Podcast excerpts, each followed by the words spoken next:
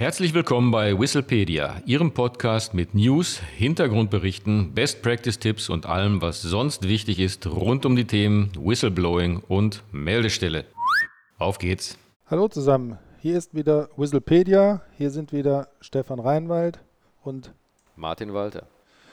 Wir möchten uns heute gerne damit beschäftigen, für welche Hinweise das Hinweisgeberschutzgesetz gilt.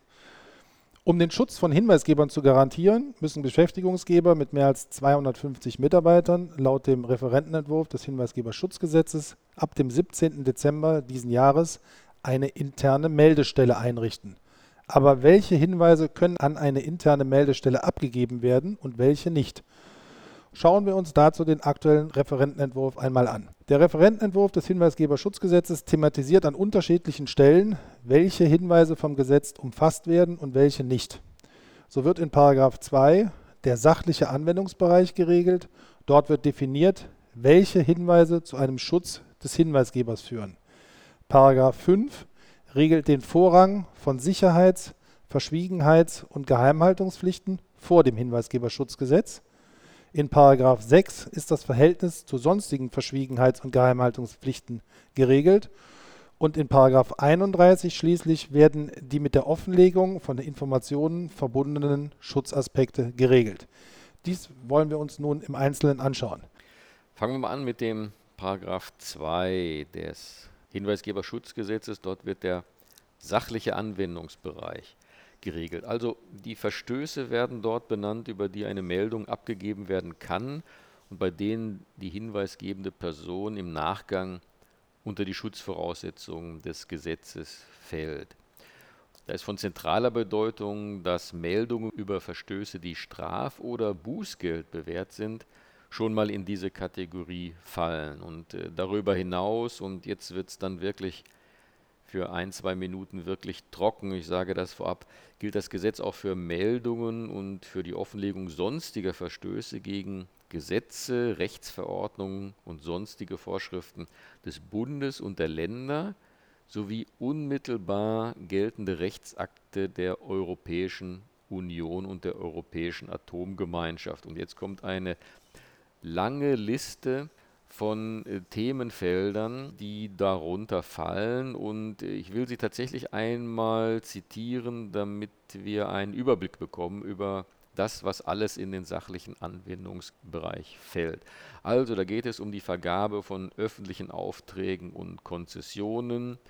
Es geht, geht um Rechtsakte zur Bekämpfung von Terrorismusfinanzierung mit Vorgaben zur Produktsicherheit und Produktkonformität um Rechtsakte mit Vorgaben zur Sicherheit im Straßen-, Eisenbahn-, See- und im zivilen Luftverkehr sowie bei der Beförderung gefährlicher Güter. Aus dem Bereich Umweltschutz, Strahlenschutz und kerntechnische Sicherheit zur Förderung der Nutzung von Energie aus erneuerbaren Quellen und der Energieeffizienz, zur Lebensmittel- und Futtermittelsicherheit zur Qualitäts- und Sicherheitsstandards für Substanzen menschlichen Ursprungs, Arzneimittel und Medizinprodukte sowie die grenzüberschreitende Patientenversorgung, zur Herstellung, zur Aufmachung und zum Verkauf von Tabakerzeugnissen und verwandten Erzeugnissen, zur Regelung von Verbraucherrechten und des Verbraucherschutzes im Zusammenhang mit Verträgen zwischen Unternehmen und Verbrauchern sowie zum Schutz von Verbrauchern im Bereich der Zahlungskonten und Finanzdienstleistungen, bei Preisangaben sowie vor unlauteren geschäftlichen Handlungen, zum Schutz der Privatsphäre und personenbezogener Daten sowie zur Sicherheit von Netz- und Informationssystemen und schließlich zur Regelung der Rechte von Aktionären von Aktiengesellschaften. Also das war jetzt ja wirklich eine recht lange Auflistung und man sieht, dass sich der Gesetzgeber da doch sehr umfangreiche Gedanken gemacht hat über all die Felder, die in den sachlichen Anwendungsbereich fallen. Stefan, Paragraph 6. Ja, Martin, in Paragraph 6 des Hinweisgeberschutzgesetzes geht es um die Fälle, bei denen trotz bestehender Verschwiegenheits- oder Geheimhaltungspflichten Hinweisgeberschutz besteht. Das heißt, eine hinweisgebende Person, die einen Hinweis abgibt, der ein Geschäftsgeheimnis im Sinne des Geschäftsgeheimnisschutzgesetzes darstellt, ein Sozialgeheimnis oder ein Steuergeheimnis zum Gegenstand hat, genießt nur dann den Schutz des Hinweisgeberschutzgesetzes, wenn der Hinweisgeber auch hinreichend Grund zu der Annahme hatte, dass die Weitergabe oder die Offenlegung notwendig ist, um einen Verstoß aufzudecken. Das heißt, auch dann, wenn ein Geschäftsgeheimnis im Sinne eines geschützten Gesetzes, nämlich des Geschäftsgeheimnisgesetzes vorliegt, kann der Schutzbereich des Hinweisgeberschutzgesetzes eröffnet sein. In Paragraph 31 des Gesetzes ist die Offenlegung von Informationen geregelt. Das heißt, ein Hinweisgeber, der eine Information im Sinne des Paragraphen 3 Hinweisgeberschutzgesetz offenlegt, kann durch das Hinweisgeberschutzgesetz geschützt werden. Vielleicht nochmal zur Wiederholung. Eine Offenlegung im Sinne dieses Paragraphen 3 liegt dann vor, wenn man sich eben nicht an die interne oder externe Meldestelle wendet, sondern eine dritte Instanz, zum Beispiel die Presse, oder einen Social-Media-Kanal mit seinem Hinweis adressiert. Damit dies möglich ist oder vom Schutzgedanken des Gesetzes umfasst ist, sind gewisse Voraussetzungen notwendig. Zunächst, und das ist wohl die wichtigste Voraussetzung, darf die Meldung nicht sofort an die Öffentlichkeit gegeben werden. Das heißt, die hinweisgebende Person hat die Meldung zuerst an eine externe Meldestelle abzugeben. Und erst, wenn die hinweisgebende Person in der im Referentenentwurf genannten Frist von drei Monaten keine Rückmeldung von der externen Meldestelle über das Ergreifen geeigneter Folgemaßnahmen erhalten hat, darf die Meldung offengelegt werden. Wichtig ist also, dass sich der Whistleblower als erstes an eine externe Meldestelle wendet. Das heißt, das, was man häufiger erlebt, dass sich Hinweisgeber an Social-Media-Kanäle oder an die Presse wenden, bevor ein Hinweis an die zuständige externe Meldestelle adressiert wurde, ist nicht erlaubt bzw. wäre nicht vom Schutzgedanken des Gesetzes umfasst. Martin. Kommen wir zu Paragraph 5. Ich will aber, bevor ich darauf eingehe, nochmal, um den Unterschied deutlich zu machen, kurz auf Paragraph 6 zu sprechen kommen, den du, Stefan, ja gerade schon erwähnt hast. Ähm, also Hinweise, die Geschäftsgeheimnisse tangieren, das Sozialgeheimnis oder ein Steuergeheimnis, unterliegen unter genannten Voraussetzungen dem Hinweisgeber Schutz. Das ist jetzt bei den Sachverhalten, die in Paragraph 5 thematisiert werden, nicht der Fall. Nationale Sicherheitsinteressen, Verschwiegenheits- und Geheimhaltungspflichten haben Vorrang vor dem Schutz hinweisgebender Personen.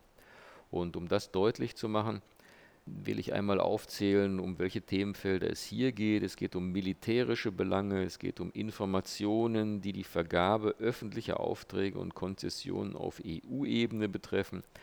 Es geht um Hinweise, denen eine Geheimhaltungs- oder Vertraulichkeitspflicht zum Schutz von Verschlusssachen entgegensteht.